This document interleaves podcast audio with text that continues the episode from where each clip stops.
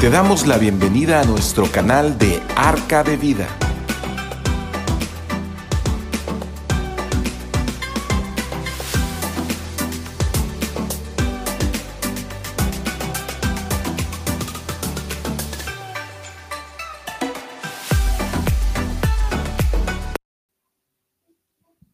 Hola, hola, buenas noches. Eh, una vez más nos encontramos aquí en el auditorio adjunto aquí a, nuestras instalaciones en Arca de Vida y nos da mucho gusto estar con ustedes. Les saludamos desde aquí, desde el auditorio, como ya lo dije. Muy buenas noches. Que la paz de Dios, eh, la gracia que viene a través de nuestro Señor Jesús y la guía del Espíritu Santo esté con cada uno de ustedes. Y bueno, este, agradecemos que estén ya eh, nuevamente sintonizándonos, eh, los que no, los que estén por hacerlo, ya estamos empezando y hoy este, vamos a ver qué nos trae el Señor por medio de su Espíritu, qué mensaje nos quiere dar o qué enseñanza, más bien dicho, para aplicarla a nuestras vidas, porque toda la palabra de nuestro Señor se trata de hacer, no nada más de oír, ¿sí? Y el tema que nos ha señalado en esta noche para tratar se llama señales de vida. ¿Sí? Por lo general, siempre que escuchamos señales de vida, lo relacionamos con alguien que está tal vez enfermo o que sufrió un accidente, eh, ya sea caída, atropellado o alguien que estaba por ahogarse, ¿verdad?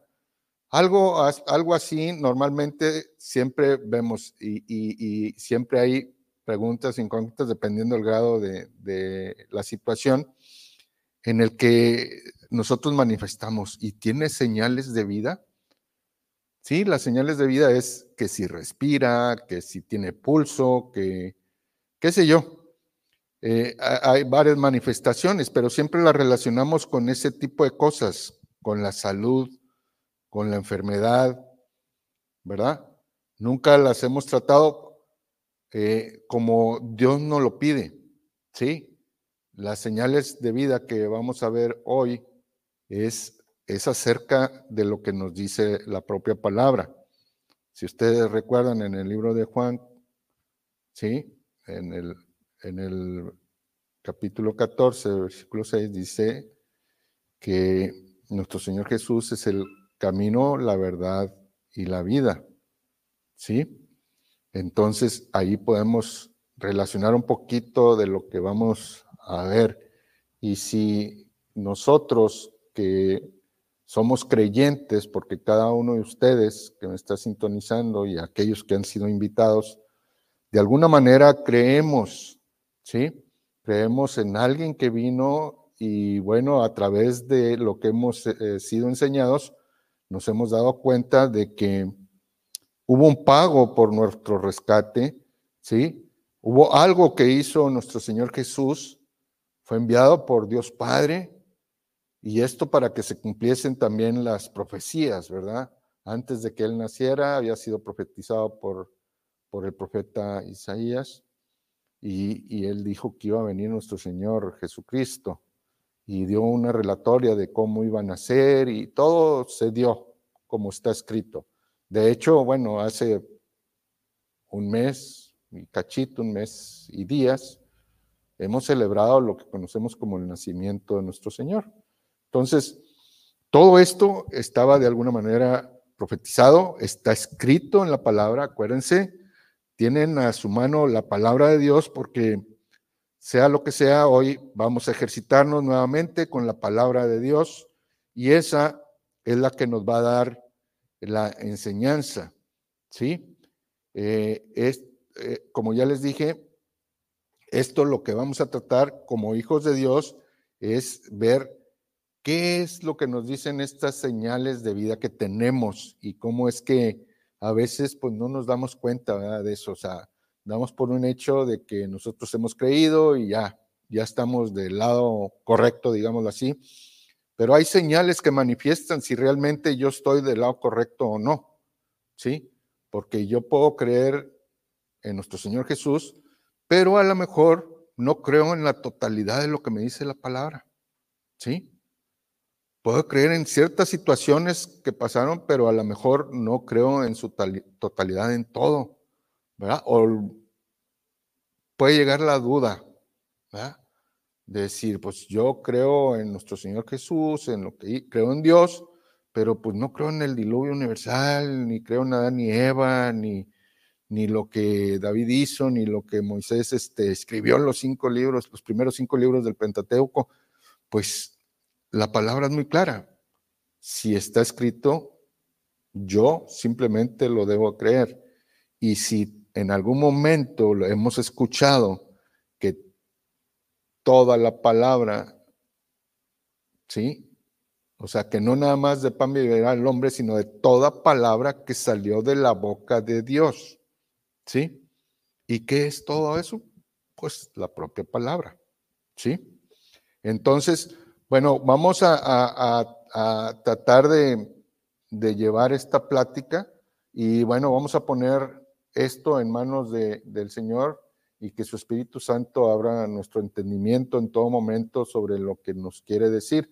A veces en las pláticas y en los mensajes somos muy repetimos mucho las cosas en cuanto a, que todo está envuelto en pecado, que hemos tenido un Salvador, que evitemos la totalidad el pecado, este, porque ese es el problema que hemos tenido a lo largo de toda la existencia de la humanidad, el pecado. ¿Sí? Ya sabemos cómo entró desde el momento que Adán y Eva este, transgredieron, todo, todo cambió, todo cambió, todo cambió, todo lo que conocíamos como creación cambió en ese momento y, y es lo que de alguna manera este, no que lo vamos a ver ahorita, sino que estamos tratando de que, de que podamos entender que hay unas señales de vida en cada uno de nosotros. ¿Sí? Bueno, como ya les dije, vamos a poner esto en manos del Señor y que sea Él en que nos ayude. Bendito Dios y Padre de nuestro Señor Jesucristo, a esta hora de la noche venimos a ti como cada miércoles, Señor, y como cada día en cada uno de los hogares de los hermanos que nos están viendo, Señor, y sintonizando, oramos a ti, Señor, en búsqueda de ti, Señor, en búsqueda de, esto que a veces no entendemos, Señor. Y hoy, Señor, ponemos este tema delante tuyo, Señor, señales de vida, para que seas tú por medio de tu Espíritu Santo guiándonos, abriendo nuestro entendimiento y que a final de cuentas podamos ponerlo en práctica. Eso es lo más importante de todo. Y te agradecemos por estos momentos que nos permite, Señor, estar en esta intimidad contigo, porque tu palabra es muy clara, dice que donde dos o más se reúnen en tu nombre, tú estás en medio. Aunque estemos a distancia, todo aquel que está sintonizándonos, estamos haciendo esa unidad, estamos siendo unánimes en un mismo sentir, y tú estás en medio de nosotros. Gracias por la guía de tu Espíritu Santo y todo esto te lo pedimos en el poderoso nombre de tu Hijo amado Jesús. Amén y amén.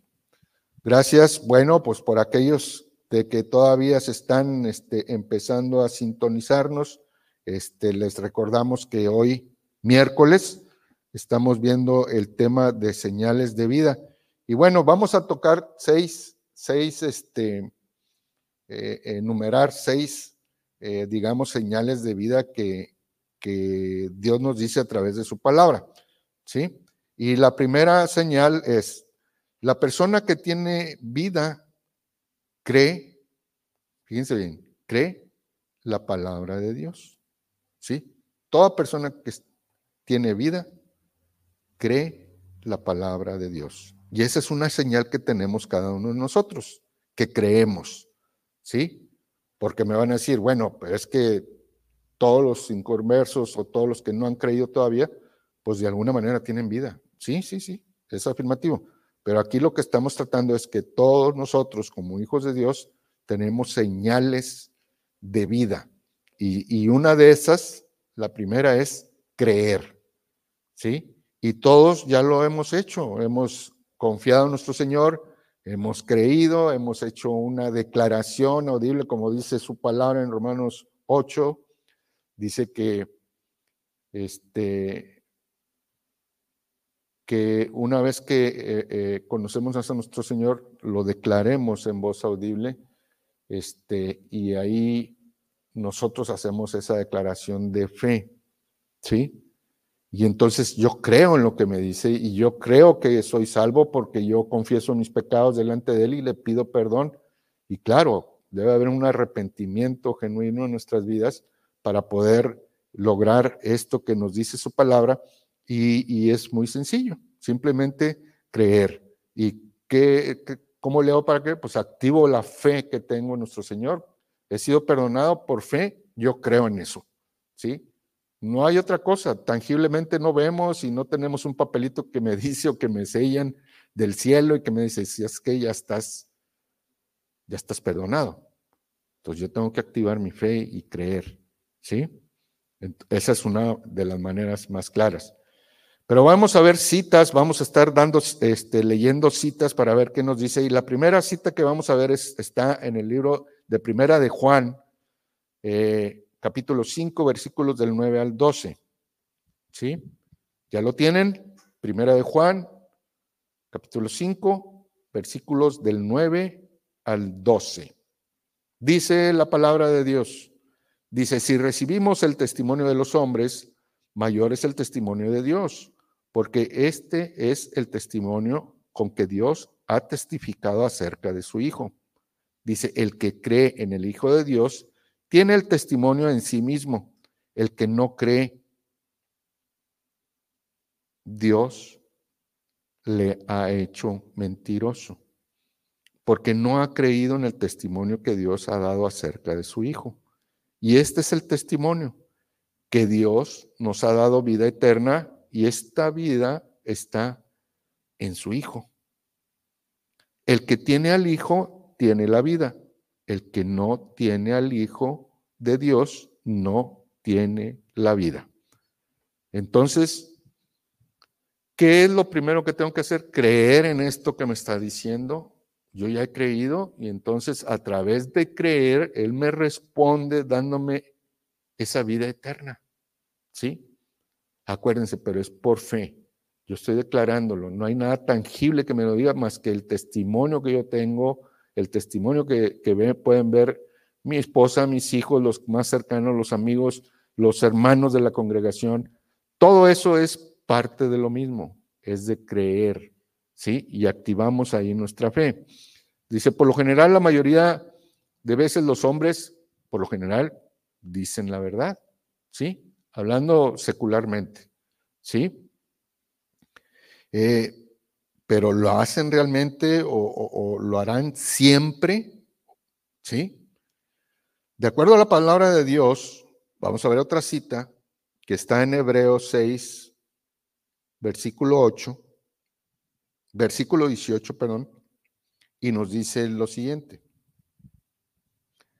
Dice la palabra de nuestro Señor, dice, para que por dos cosas inmutables, en las cuales es imposible que Dios mienta, tengamos un fortísimo consuelo los que hemos acudido para asirnos de la esperanza puesta delante de nosotros.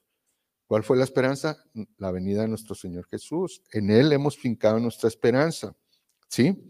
Entonces, es imposible que Dios mienta. ¿Sí?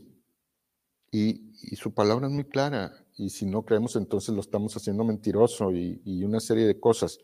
Y eso no es lo que Dios quiere. Dios quiere que creamos. ¿Sí?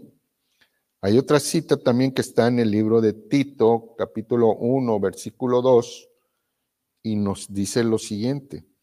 En la esperanza, está hablando de nuestro Señor Jesús, de la vida eterna, la cual Dios, que no miente, prometió desde antes del principio de los siglos. ¿Sí? Acuérdense que, que cuando Dios creó todo este vasto universo, Dios creó al hombre. ¿Sí? Y dijo, hagamos al hombre a semejanza nuestra. Entonces todos nos podemos preguntar, porque eso lo hizo como Elohim. Elohim es una palabra en plural, ¿sí? Entonces él estaba hablando de que con él estaba su Hijo amado Jesús y el Espíritu Santo. ¿Sí? Por eso dijo, hagamos, no dijo, voy a hacer, o hago al hombre a mi semejanza. Dijo, hagamos al hombre a semejanza nuestra. ¿Sí? ¿Y por qué desde los siglos? Porque desde la eternidad y hasta la eternidad,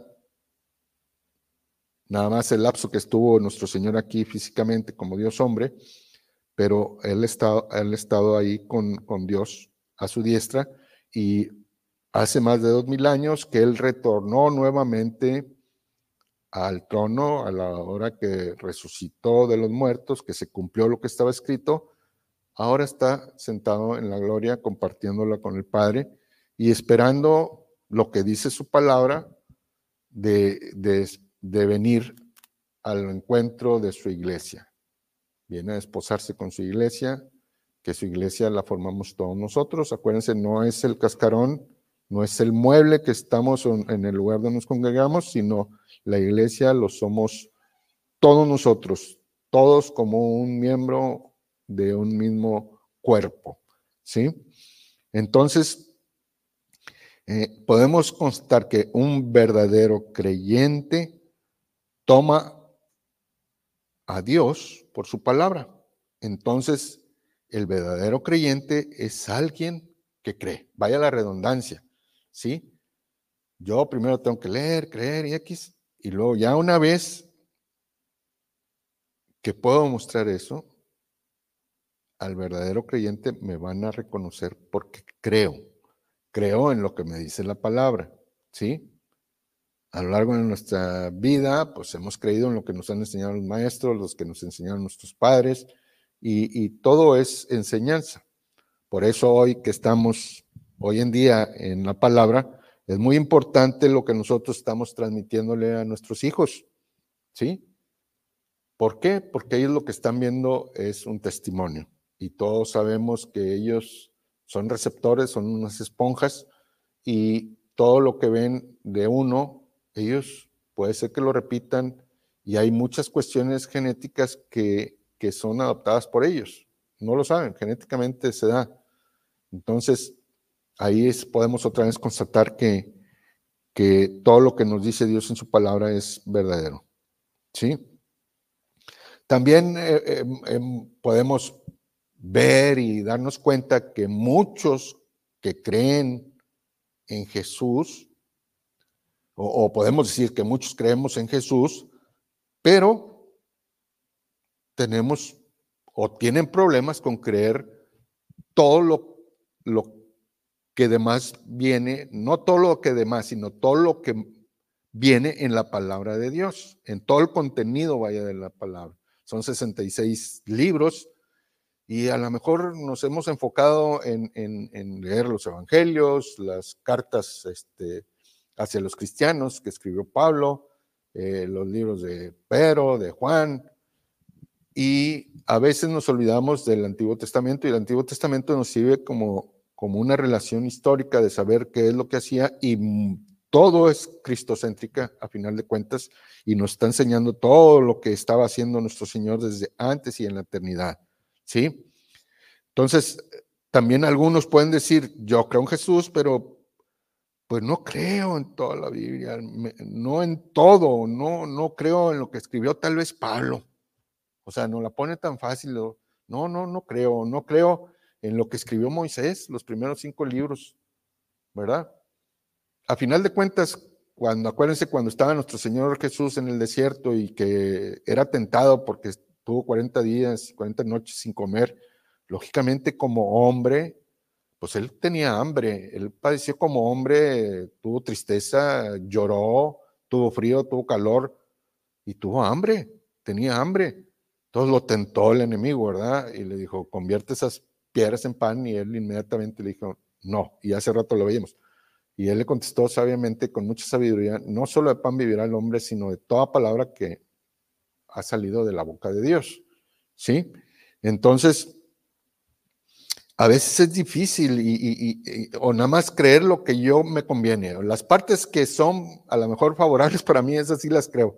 La otra no, no, no estoy de acuerdo o, o yo quiero plantar mi conocimiento a la palabra y entonces le quiero modificar. Entonces tendríamos que hallar este, primera de Javier o algo así para que se vaya sentando a lo que yo estoy diciendo. Cada uno deberíamos de asentar eso. Y no es así. Nunca va a ser así que nosotros modifiquemos algo que está escrito. Entonces yo tengo que creer eh, simplemente porque tengo la confianza y la fe en eso. ¿Qué es pues la fe? La certeza de lo que se espera, la convicción de lo que no veo. Tangiblemente no vemos muchas cosas, pero creemos. Pero no necesitamos de manifestaciones o de algo fuera del orden de lo que nos está estableciendo Dios como para que yo pueda creer. Acuérdense que nuestro Señor decía en el monte, más bienaventurados son, más bienaventurados sois los que creen por fe que los que viendo o viéndome no creyeron. ¿Sí? A veces hace uno sus, este, eh, en, el, en nuestra mente decir, ¿qué pasaría si yo hubiera estado en ese entonces en el pueblo judío ahí viviendo al lado de nuestro Señor? ¿Le hubiera creído como esos doce apóstoles que le creyeron? ¿O hubiera sido otro más del montón y hubiera sido otro más de los que gritó, crucifíquenle? Está difícil, ¿verdad?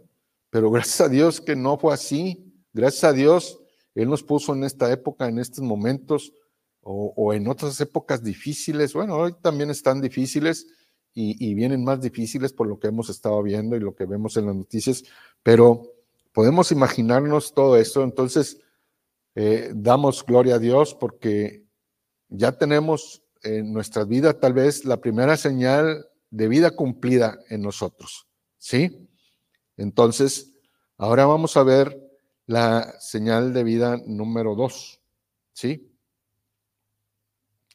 Y está muy relacionada con esto. Él dice, la persona que tiene vida tiene hambre de la palabra de Dios. ¿Sí? Esa es una señal que tenemos cada uno de los cristianos, cada uno de los que hemos creído en nuestro Señor, en lo que vino a hacer nuestro Señor Jesús por cada uno de nosotros. Tengo hambre de la palabra. ¿Sí? Dice eh, en, en, la palabra, va la redundancia, en el libro, en el libro de Primera Pedro capítulo 2, versículo 2, dice lo siguiente la palabra. Dice, desead como niños recién nacidos la leche espiritual no adulterada, para que por ella crezcáis para salvación. ¿Sí? Y esto lo relacionamos muy fácil.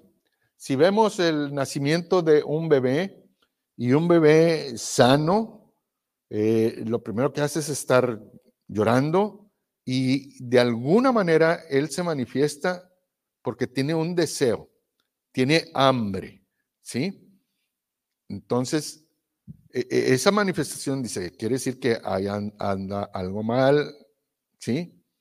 Entonces, el verdadero, digamos, eh, o el bebé sano, ¿sí?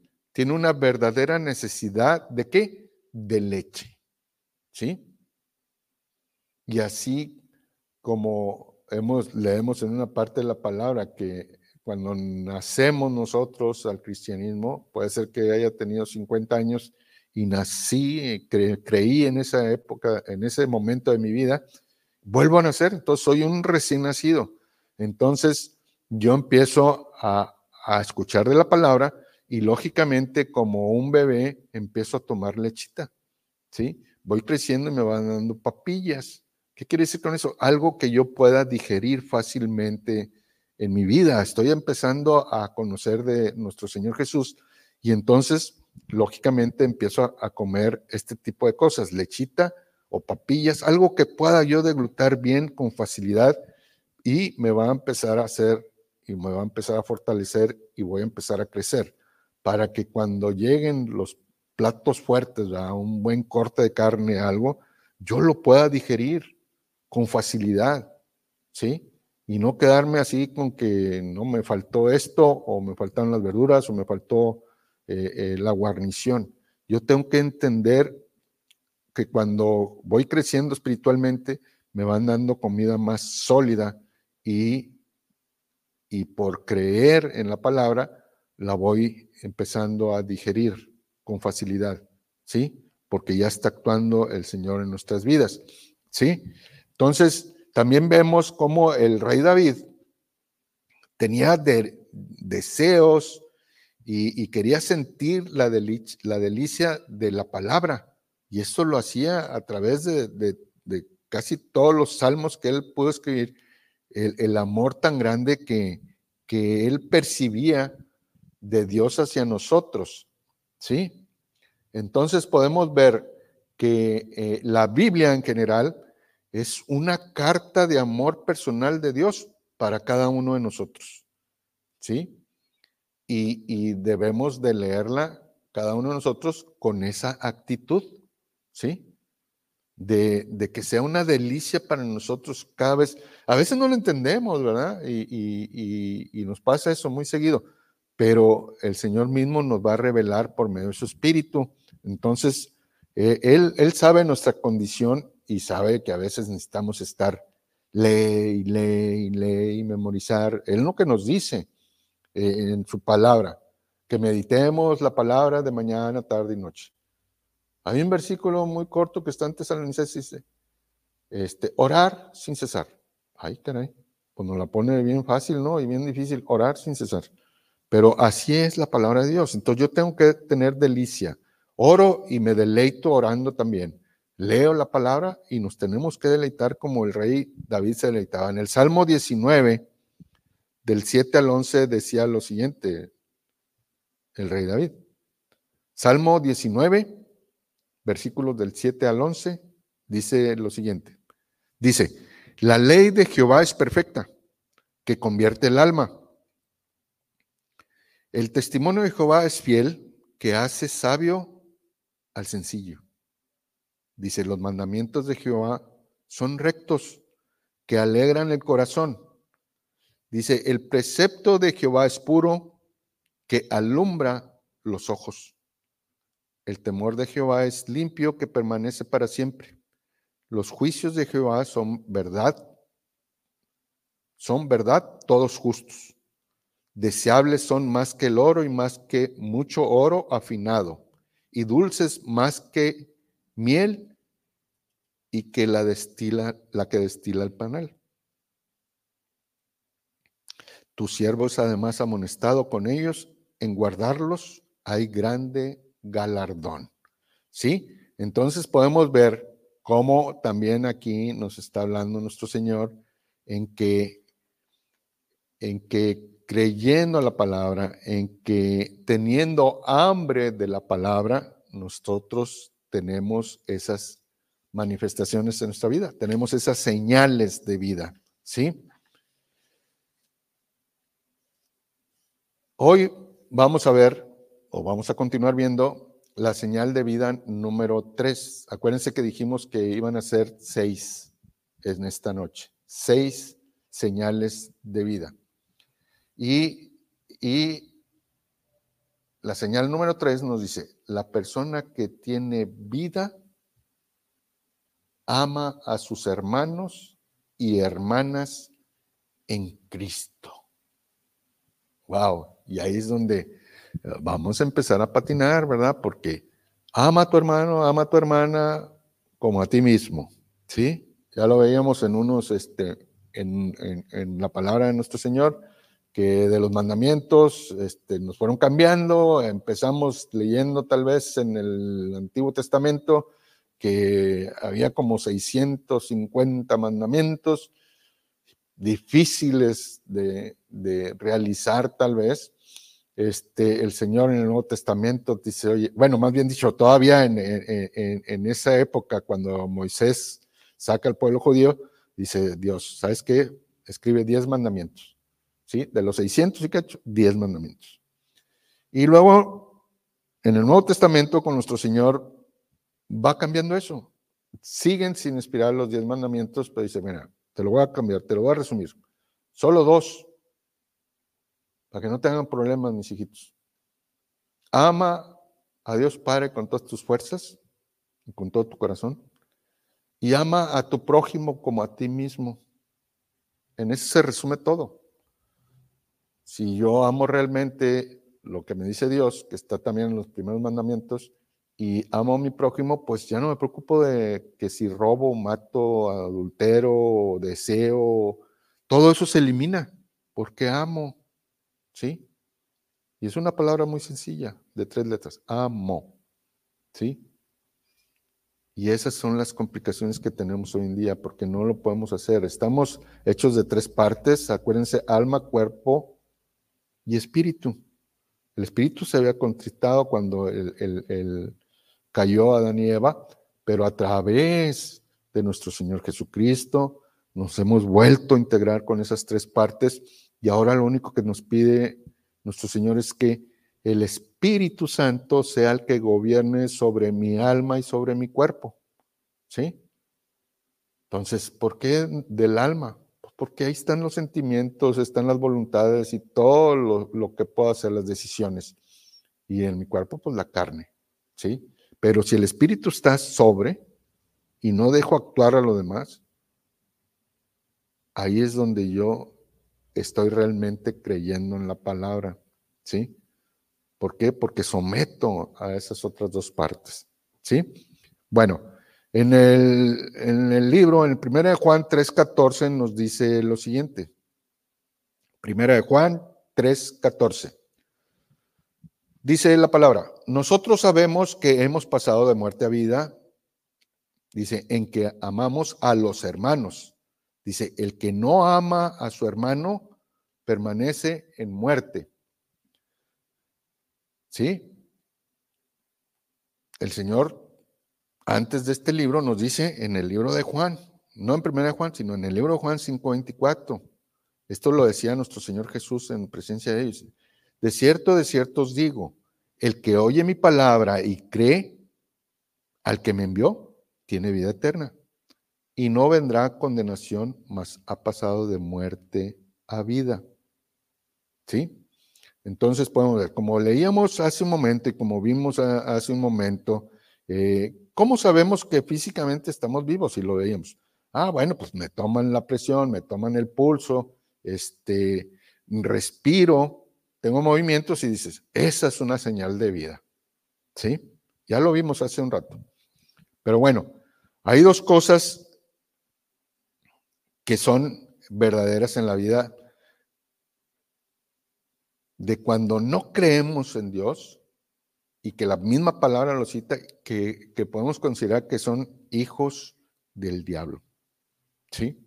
Esto lo vemos en una cita que está en el Primera de Juan. Nuevamente nos vamos a Primera de Juan. Acuérdense, hay que buscar el libro de Primera de Juan, capítulo 3, versículos del 11 al 12. Porque este es el mensaje que habéis oído desde el principio, que nos amemos unos a otros. No como Caín, que era del maligno y mató a su hermano. ¿Y por qué causa lo mató? Porque sus obras eran malas y las de su hermano justas. ¿Verdad? Entonces, hay hijos de Dios y hay hijos del maligno. Todo aquel que no ha confesado a nuestro Señor Jesús, que vino en carne y que cree en lo que hizo en la cruz, simplemente no ha creído. Y bueno, estamos considerando que está todavía dentro del pecado y entonces la palabra puede ser que lo considere como hijo del diablo. ¿Por qué? Porque no ha obedecido, porque no ha creído, porque todavía no está convencido de lo que nuestro Señor vino a hacer. ¿Sí? A veces nosotros probamos el, que decimos, este, que le decimos a alguien, te amo, y serán realmente o estrictamente lo que yo digo cumplido. O sea, te amo, ¿sí?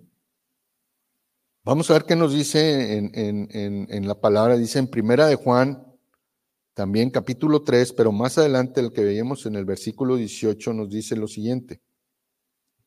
Primera de Juan, capítulo 3, versículo 18. Dice, hijitos míos, dice, no amemos de palabra ni de lengua, sino de hecho y en verdad. ¿Sí? Es muy fácil poder decir, ay, te amo, te amo, te amo, pero nada más lo estoy diciendo de aquí para afuera, de mi boca para afuera. ¿Sí? Fíjense bien lo que nos dice más adelante también en el libro de Primera de Juan, capítulo 4, versículo 8. Vamos a ver qué nos dice. Y, y, esto todo está en relación con la palabra. Nos dice lo siguiente. Dice, el que no ama, no ha conocido a Dios. ¿Sí? Porque Dios es amor. ¿Sí? Entonces, si un hombre dice que ama a Dios, pero odia a su hermano,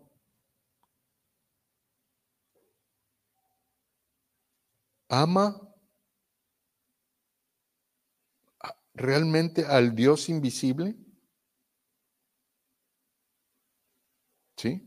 Es como una pregunta que nos estamos haciendo. Vamos a ver la respuesta, está en 1 Juan, también capítulo 4, versículo 20. ¿Sí? dice la palabra. Primera de Juan, capítulo 4, versículo 20. Dice, si alguno dice, yo amo a Dios y aborrece a su hermano, es mentiroso. Pues el que no ama a su hermano, a quien ha visto, ¿cómo puede amar a Dios a quien no ha visto? ¿Sí? Fíjense cómo a veces nosotros mismos, ay, dices, caray, Alguien que no ha visto, yo lo amo, ok. Pero ¿cómo va a ser que al que está enfrente de mí yo le pueda decir que te amo y resulta que no? Y lo estoy viendo. ¿Sí? Entonces Él nos contrapuntea. Entonces, ¿cómo vas a amar a Dios si nadie lo ha visto? No hemos tenido el gusto. Porque ya sabemos que no podemos verlo en nuestra calidad de hombres pecadores, no lo podemos ver. Es más, aparece aquí, cae uno fulminado. Por eso estamos en una preparación, por eso estamos ejercitándonos, para que cuando venga nos halle dignos de poderlo ver y celebraremos las bodas y cenaremos juntos con ellos y podremos estar cara a cara y preguntarle, Dios o Señor Jesús, ¿por qué hicieron esto de esta manera? Pero antes de eso no vamos a poder hacer nada, ¿sí? Entonces, por eso nos exhorta eh, la palabra nos exhorta a qué? A que no dejemos de congregarnos, ¿sí? Ya que es el lugar donde nos podemos dar ánimo, nos podemos dar, eh, exhortarnos, nos podemos dar alientos de vida, ¿sí? Vamos a ver qué nos dice en el libro de Hebreos. El libro, vamos a movernos para atrás. El libro de Hebreos, capítulo 10, versículo 25, ¿sí? Y esto es eh, eh, eh, hablando de, de, amarnos como hermanos. ¿Sí? Hebreos 10.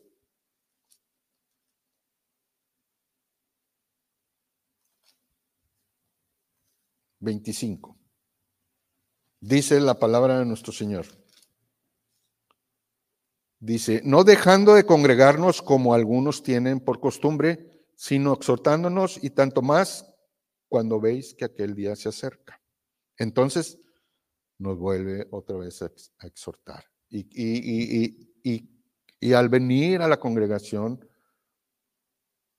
ahí es donde podemos demostrar nuestro afecto por nuestros hermanos. ¿Sí? No nada más tal vez por un grupito, sino por todos. Debemos de, derramar ese amor que nos pide nuestro Señor. En el libro de Hechos, capítulo 2, versículos 42 y después nos brincamos al, 45, al 44 45, lo van a, leer en su casa. Habla de lo siguiente, dice que cuando había partido el Señor, se juntaban unánimes en un mismo sentir, hombres y mujeres, todos compartiendo el pan y, todos con preocupaciones y todos con angustia. Acababa de partir el Señor, se sentían desolados, tristes, cansados, y, abrumados y perseguidos. Y hoy en día nos pasa lo mismo. Y entonces dicen que todos unánimes se juntaban, se unían. y vendían todo y lo compraban y comían y X, Y. Entonces nosotros venimos los domingos y nos congregamos. Es con esa finalidad, que podamos vivir lo que Dios pretende que nosotros vivamos. ¿Y cómo es? A través de, de reunirnos unánimemente. ¿Sí? Ok, ahora vamos a ver la señal número cuatro. ¿Sí? Dice la palabra, dice, la persona que tiene vida obedece la palabra de Dios. ¿Sí? Entonces, vamos a darle un repaso. Yo creo, es el primer paso, ¿verdad? Ya lo vimos. Después, tengo hambre de la palabra de Dios. Después, amo a mis hermanos y hermanas. Y a hoy estoy viendo que tengo que obedecer la palabra de Dios. Y esa es una señal de vida en cada uno de nosotros el ser obedientes a la palabra. ¿Cómo pudiera conocer que yo soy una persona obediente? Bueno, la palabra de Dios nos dice en Primera de Juan, otra vez nos vamos al libro de Primera de Juan, capítulo 2, versículo 3, y nos dice lo siguiente. Dice, y en esto sabemos que nosotros le conocemos si guardamos sus mandamientos. Es así, de sencillo. ¿Sí? Si obedecemos y guardamos sus mandamientos, estamos dando una señal de vida. ¿Sí? En el libro de Juan, nos vamos más atrás al libro de Juan, capítulo 14, versículo 15, nos vuelve a decir lo mismo. Bueno, esto lo había escrito antes, ¿verdad? Que el libro de Juan, del, del libro de Primera de Juan. Nos dice la cita, Juan 14, versículo 15, que guardemos sus mandamientos, así generalizado. Dios quiere que guardemos sus mandamientos. Hay otra cita, nos volvemos a regresar a primera de Juan, otra vez, al capítulo 2,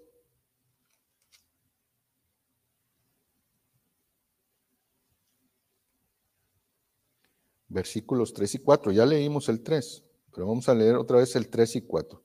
Dice, y en esto sabemos que nosotros lo conocemos si guardamos sus mandamientos. El que dice, yo lo conozco y no guarda sus mandamientos, el tal es mentiroso y la verdad no está en él. ¿Sí? Entonces, debemos de dar una señal de vida positiva en este sentido. Entonces, ¿cuál es? Esa siendo obedientes, siendo eh, pues obedientes primeramente. Ustedes se pueden imaginar que, si sus apóstoles eh, han de haber fallado y han de haber incumplido tal vez en algún momento. Y, podemos ver una ilustración en, cuando Pedro lo negó, todo el mundo categóricamente podemos decir, ¿sabes qué? Pedro falló y ya. Si lo viéramos así en forma instantánea, Pedro falló. ¿verdad? Hizo algo grave. Pero si lo viéramos en una toma, en una, en una sesión este, de video, si viéramos desde el inicio de su trayectoria, desde cómo fue este, acercado a los pies del Señor y todo lo que hizo hasta el final, pues nos vamos a dar cuenta de más cosas positivas de obediencia, ¿sí? Y bueno, para hacerla más, más rápida, todos vemos en el libro de Juan, al final, que nuestro Señor, antes de partir al cielo, tiene un encuentro con ellos y tiene un, acercamiento con Pedro, ¿sí? Y ahí vuelve otra vez a, a, cerrarse ese círculo que se había quedado abierto ¿ah? porque Pedro lo había negado. Y ahí por eso nuestro Señor le, lo cuestiona tres veces, le pregunta que si lo ama. Entonces Pedro contesta y se pone muy triste por lo que le está preguntando. Bueno, vamos a la señal número cinco y se trata de lo siguiente. La persona que tiene vida no continuará en el pecado. sino vivirá una vida piadosa. ¿sí? Esta es otra señal de vida que tenemos. ¿sí?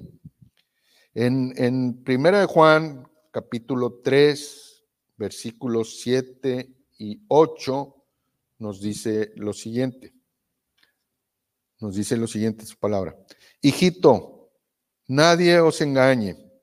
El que hace justicia es justo como él es justo. El que practica el pecado es del diablo, porque el diablo peca desde el principio. Para esto apareció el Hijo de Dios, para deshacer las obras del diablo. Y damos gracias, Señor, porque tú nos has rescatado y cómo es que nos sacaste de esa inmundicia. Y lógicamente, la palabra nos dice que tenemos un, un gran adversario que es el enemigo, el diablo, y que no vino otra cosa sino a matar, robar y destruir. No le interesamos para nada, ¿sí? Pero sí viene con esa encomienda y todo su séquito y todos sus seguidores están haciendo eso alrededor de todo el mundo, de toda la población. Y hay muchos que no han entendido, que no han creído, y esos pues ya están perdidos, o esos, ya él dice, estos no me preocupan. Por lo general le preocupamos nosotros. Toda oposición a él le genera mucha, mucha, mucha intranquilidad. ¿Sí? De alguna manera estamos este, entorpeciendo los planes que él tiene y gracias a Dios, por eso él nos dice, esfuércense y sean valientes. Y nos dice que él va delante nuestro como poderoso gigante. Entonces no debemos desesperarnos aunque haya momentos de mucha desesperación y de desolación y de preocupación y de angustia y de oír noticias graves y una serie de cosas que nos pueden pasar, no estamos exentos. El hecho de haber creído en nuestro Señor no me exime de nada de eso. Al contrario, la palabra dice que seríamos probados y probados como el oro. El oro se prueba y se pasa al fuego para que vaya agarrando más esa nitidez del oro, ese grado de, pureza. Entonces, lógicamente, pues nosotros también lo vamos a hacer. No nos extrañe para nada. No va a cambiarnos nada el Señor de eso. Podemos ver las, los momentos en que nuestro Señor oraba en el monte, oró tres veces fervientemente y, y al final, sabiendo él lo que iba a pasar, lo que le iba a acontecer en unas horas después, y, el Señor no cambió para nada esto. Entonces, lo que ayudó ahí fue que él estuvo meditando, estuvo orando, y el Señor lo fortaleció de esa manera. Entonces, nosotros a veces oramos en búsqueda de esa solución, no la tenemos, que se haga tu voluntad, Señor, pero nos da la paz que es a través de estar orando, ¿sí? Entonces, Él nos ayuda de esa manera. ¿Sí? Entonces, podemos seguir viendo, en otras palabras, viendo lo que dice aquí, eh, que el inconverso se caracteriza por el pecado y la injusticia. ¿Sí? Más el anverso de la moneda, que es el cristiano, el que cree, se caracteriza por ser justo. Vamos a ver qué nos dice en Proverbios, el libro de Proverbios 21, 4. Dice la palabra de nuestro Señor. Dice eh, Proverbios 21, 4, dice, altivez de ojos y orgullo de corazón y pensamiento de impíos son pecado. ¿Sí? Así. Vamos a ver unas citas seguidas que están en Primera de Juan 2, 29. Otra vez nos regresamos rápidamente al primer libro de Juan 2, 29.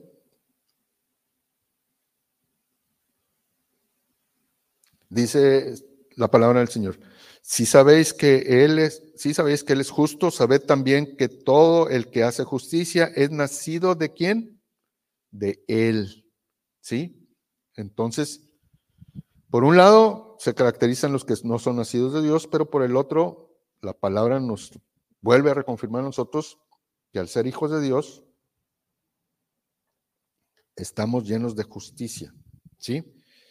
En, también en el libro en Primera Juan, pero capítulo 3, versículo 7, que ya lo leíamos hace un momento, dice lo siguiente, hijitos, nadie os engañe, el que hace justicia es justo como él es justo, ¿sí? Y un poquito más adelante en 3.10 dice, en esto se manifiestan los hijos de Dios y los hijos del diablo. Todo aquel que no hace justicia y que no ama a su hermano, no es de Dios. ¿Sí? A veces este, es este, dura la palabra en ese sentido, o, o lo sentimos así, pero es muy clara la palabra y no debe de, molestarnos ni que nos haga sentir menos ni mucho más. En Filipenses, hay otra cita rápida, en Filipenses 2.13, vamos a ver qué nos dice en Filipenses 2.13. Filipenses 2, versículo 13. Dice su palabra, porque Dios es el que en vosotros produce así el querer como el hacer por su buena voluntad. Gloria a Dios. ¿Sí? Que está en Romanos, un, Romanos 6, versículos 1 y 2. Hagan de cuenta, dice, perseveraremos en el pecado para que la gracia abunde. Pues no, ¿verdad? Si no, estaríamos haciendo, vamos a ver qué nos dice Romanos 6, 1 y 2. Romanos 6, 1 y 2 dice, ¿qué pues diremos? ¿Perseveraremos en el pecado para que la gracia abunde? En ninguna manera, porque lo que los que hemos muerto al pecado, ¿cómo viviríamos aún en él? Entonces, una señal de vida para nosotros es fuera de nuestra vida todo lo que es pecado. ¿Sí? Y aquí ya nos lo ha reiterado los propios escritos. Y bueno, vamos a ver la última señal de vida, la número 6, que dice, la persona que tiene vida Definitivamente, si nos pide que nos exhorta en la anterior que no tengamos pecado, está que no disfruta viviendo en pecado. ¿Sí? Y vamos a ver una cita que está en Segunda Pedro, Segunda Pedro, capítulo 2, versículos 7 y 8. Segunda Pedro, capítulo 2, versículos 7 y 8. Y dice la palabra de nuestro Señor. Acuérdense que estamos viendo la persona que tiene vida, no disfruta viviendo en pecado. Sí, dice la palabra de nuestro Señor. Y él, y él libró al justo Lot, abrumado por la nefasta o la nefanda conducta de los malvados. Porque este justo, hablando de Lot, que moraba entre ellos, afligía cada día su alma justa, viendo y oyendo los hechos inicuos de ellos. ¿Se acuerdan de esta escena? ¿Se acuerdan que Lot, sobrino de Abraham, él vivía en Sodoma y Gomorra? Eh, el, eh, Dios había hablado con Abraham y dijo que iba a destruir a Sodoma y Gomorra por el pecado tan grande que había ahí. Y Lot vivía en Sodoma y Gomorra. ¿Sí? Pero era justo y era eh, un hombre que conocía y tenía el temor de Dios. De hecho, este, hay unos ángeles que en, la parte, en la palabra lo dice, que llegan a Sodoma y Gomorra y que van a, visitarlo y llegan a la casa de Lot.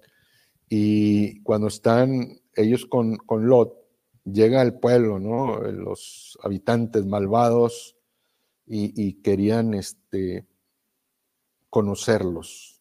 Y el mismo Lot este, les dijo, oye, no, sabes que ellos son unos hijos de Dios, no, no, no, no puedo entregarles, pero aquí tengo a dos de mis hijas y se las entrego y hagan con ellas lo que gusten. Imagínense qué tamaño es la, la, la creencia de Lot como para entregar a sus hijas, ¿verdad? Y decir, no, pues hagan con ellas lo que ustedes gusten, pero a los hombres de Dios no les hace nada ni los tocan, ¿no?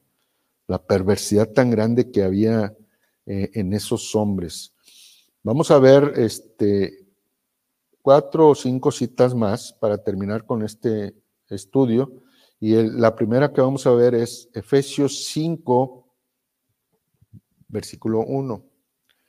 Dice la palabra de nuestro Señor, sed pues imitadores de Dios como hijos amados. ¿Sí?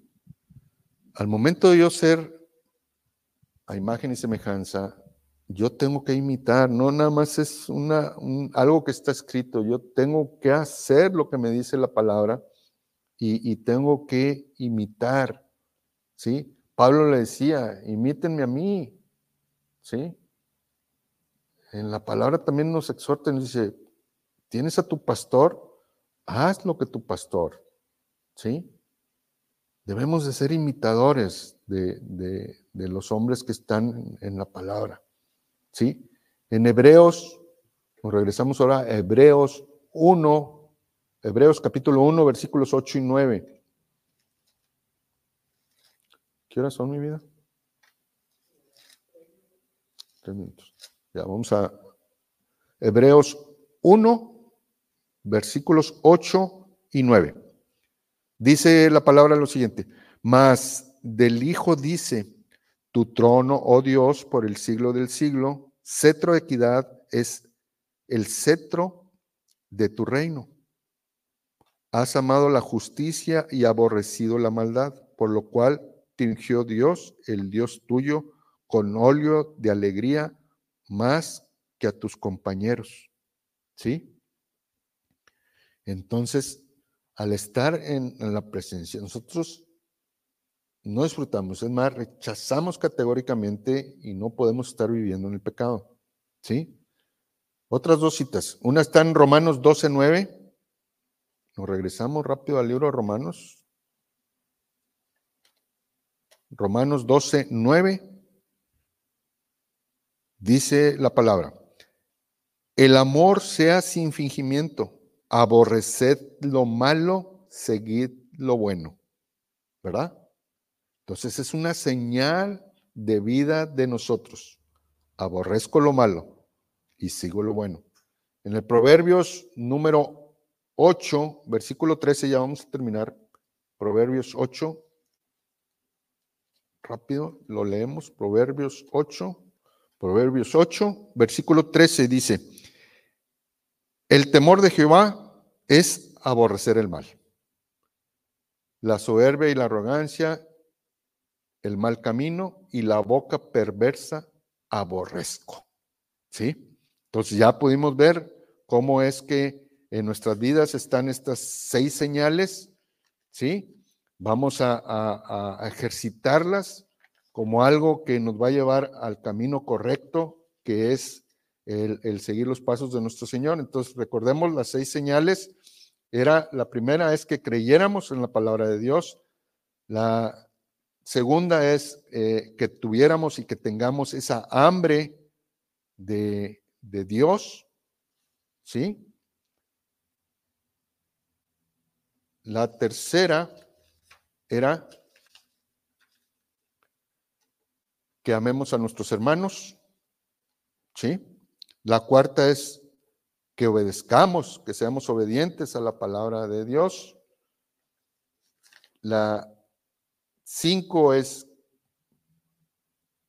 que digamos no continuar al pecado. Y la seis es aborrecer, aborrecer todo lo malo. ¿sí? Para no caer en pecado. Y bueno, damos gracias, eh, Señor, por esta oportunidad que nos has dado. Vamos a despedir esta reunión con una este, oración y agradeciéndoles por este momento que nos han permitido estar en sus casas a través de, esto, de esta transmisión. Gracias, bendito Dios y Padre nuestro Señor Jesús. Te agradecemos por esta plática, Señor, por estas señales de vida que nos has traído a nosotros, Señor, en estos momentos lo ponemos delante tuyo, Señor, y, te pedimos que por medio de tu Espíritu poder poner en práctica todo lo que escuchamos y oímos de tu palabra. Gracias te damos en todo, les amamos y te agradecemos en el nombre de Cristo Jesús.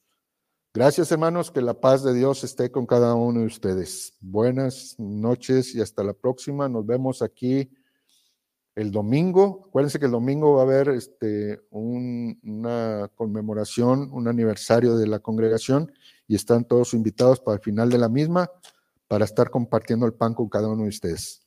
Gracias, buenas noches, Dios los bendiga.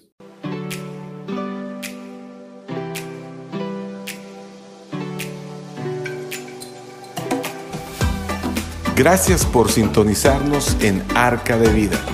Si deseas más información, te invitamos a conectarte en nuestras redes sociales de Facebook. Te esperamos pronto.